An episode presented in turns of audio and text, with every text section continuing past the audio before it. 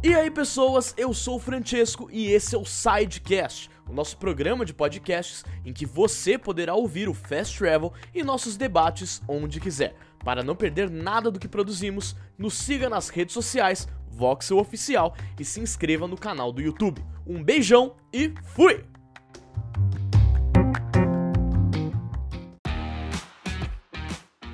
Fala pessoal do Voxel, estamos aqui mais uma vez para o Fast Travel com as principais notícias da semana.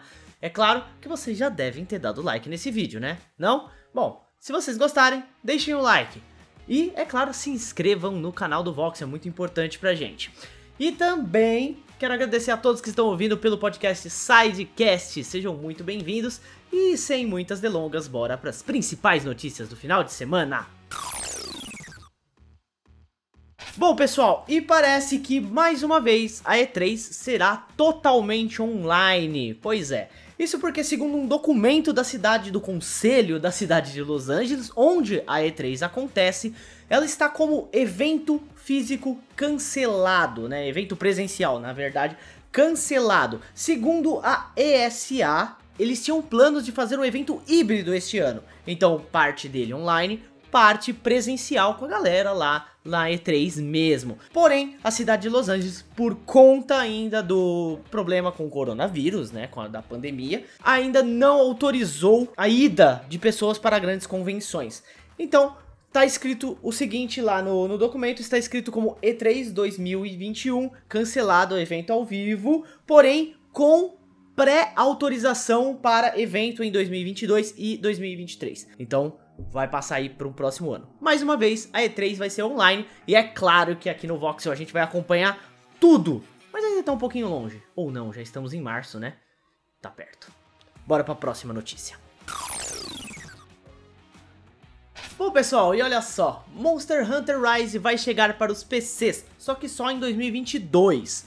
Pois é, existiam boatos de que o jogo poderia chegar para outras plataformas por conta daquela, daquele vazamento que ocorreu no ano passado com a Capcom, que vazaram vários documentos tal.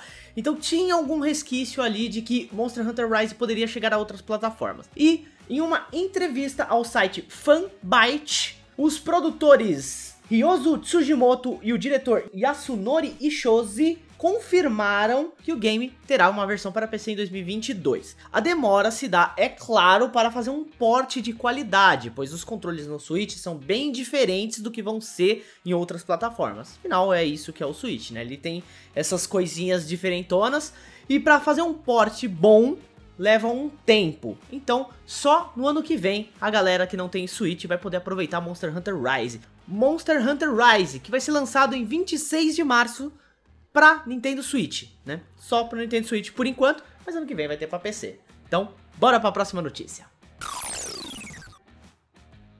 E olha só, galera, em, um, em, alguns dos projetos que foram cancelados, juntos com o Google Stadia, né, o, a plataforma de streaming de jogos da Google, é, havia um jogo da Kojima Productions que era de terror e seria episódico. Pois é. O Kojima já tinha falado no ano passado, no finalzinho do ano, sobre um projeto que ele estava chateado que havia sido cancelado. Ele ficou meio chateado, só que não sabia muito o que que era. E agora, entre os, alguns arquivos, uma matéria, na verdade, do site Videogame Chronicles, revelou que o Google estava conversando com o Kojima sobre a criação de um jogo de terror episódico exclusivo para sua plataforma. Então aí era esse o jogo que o Kojima estava meio chateado aí por não ter dado continuidade. Parece que o diretor estava bem empolgado, mas infelizmente com a morte do Google Stadia também foi-se este projeto.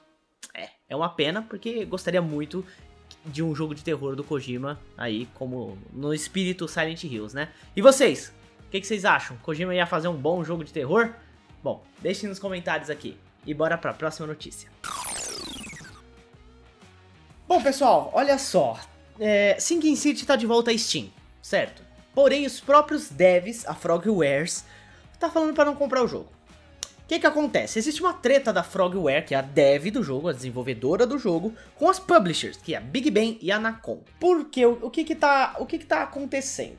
Essa, essa treta não é nova, tá? Tá rolando desde 2019. A Frogware está acusando as empresas de violar repetidamente, eu tô vendo minha colinha aqui para não falar besteira, ó. Repetidamente o contrato, retendo pelo menos um milhão de euros em royalties da dev. O que que acontece? Segundo a Frogwares também, a, as devs pediram o código-fonte do jogo, mas eles não têm é, permissão para dizer que a IP é deles. E colocaram o jogo à venda dizendo que a IP é deles. Então o que que aí a Frogware ficou pé da vida e tá tendo uma treta muito louca e agora sim que City voltou, foi retirado, ele já estava na Steam, nas outras plataformas, Epic Game Store, ele foi retirado e agora tá voltando, mas os devs estão falando que essa não é a versão deles, tá?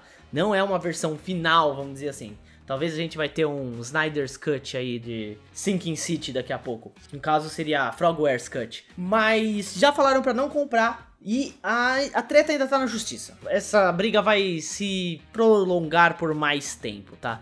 Então, tá aí. O recado do pessoal da Frogwares, que inclusive eles postaram no Twitter, dizendo para não comprar. Esse é o recado deles. Então, fica a, a critério de vocês. E esse foi o Fast Travel desta segunda-feira. Agora eu tô aqui sentadinho com um cenáriozinho mais acomodado, melhor do que fazer de pé, com câmera nova e tudo mais. Acho que ficou mais bonitinho assim. Tem sua opinião aqui embaixo, o que, que vocês acham, assim? Tá, tá bom assim para vocês assistirem. É, o canal também é de vocês, então o que vocês disserem é lei aqui. Bom, Deixem o like, se inscrevam no canal para ajudar bastante a gente, a gente atingir mais pessoas com as principais notícias do mundo de games. Eu sou o Juan, vocês podem me seguir nas redes sociais que estão aparecendo aqui embaixo. Vou ficando por aqui e até o próximo Fast Travel.